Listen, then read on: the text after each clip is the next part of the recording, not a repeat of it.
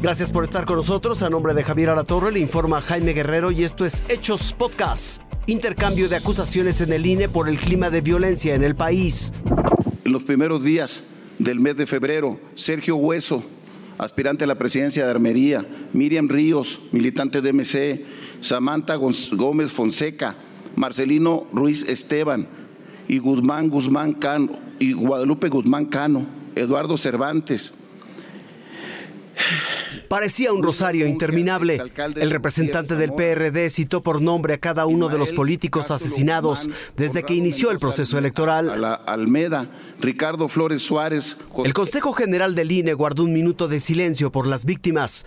El instituto ha pedido al Gabinete de Seguridad que garantice la integridad de los candidatos. Pero el consejero Martín Faz demandó hacer más para evitar que la lista siga creciendo. El 85% de las 32 víctimas durante el proceso electoral 2021 competían por cargos municipales. El tema en el instituto ascendió en espiral cuando el PAN responsabilizó a las actuales autoridades del país. Son los encargados del Estado mexicano y de su seguridad y todo lo que ella enmarca. Tienen bañado al país en sangre. Víctor Hugo Sondón exhibió incluso esta fotografía. Vuelvo a reiterar esta imagen el presidente saludando a la mamá del narcotraficante más buscado a nivel mundial. Eso provocó la reacción del morenista Sergio Gutiérrez Luna, quien acusó al PAN de querer darle fuero al exgobernador Cabeza de Vaca, a quien calificó como prófugo de la justicia.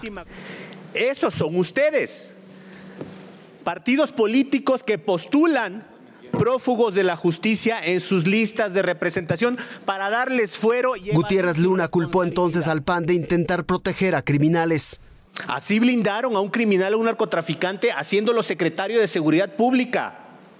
Así ustedes bañaron de sangre a este país. Unos y otros se acusaron de la violencia, sin que hasta ahora se pueda evitar que las víctimas aumenten. Jaime Guerrero, Fuerza Informativa Azteca votación en lo particular. Criminales atacan edificios públicos e incendian patrullas y ambulancias en Doctor Cos, Nuevo León. El municipio de Doctor Cos despertó este martes bajo el asedio de las armas de fuego de un grupo criminal que opera en esa zona del estado.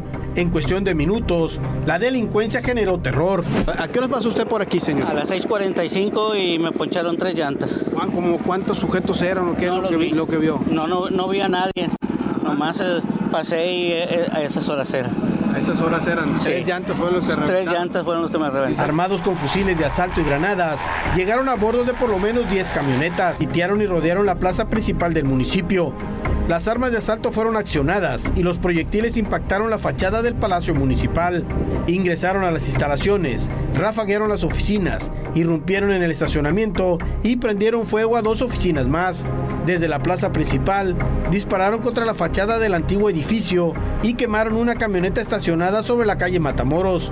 Asimismo, prendieron fuego a la Casa de la Cultura, destrozaron un cajero automático y dispararon para saquear una tienda de abarrotes. Tras este ataque, y sin que nadie se lo impidiera, los delincuentes arremetieron contra la residencia de un exalcalde de Doctor Cos, identificado como Guadalupe Ríos. La casa fue el blanco de disparos de arma de fuego y granadas. El inmueble está ubicado sobre la calle 5 de Mayo y Rayones, a tres cuadras de la presidencia. El terror continuó por espacio de 20 minutos más y los desconocidos dispararon. Quemaron una camioneta, un automóvil y destrozaron a balazos la fachada del inmueble de protección civil. La población estuvo a merced de la delincuencia durante más de 30 minutos sin que las autoridades hicieran frente al ataque. Marcial Pasarón, Fuerza Informativa Azteca. Esto fue Hechos Podcast. Gracias por su atención. Que tenga una excelente noche.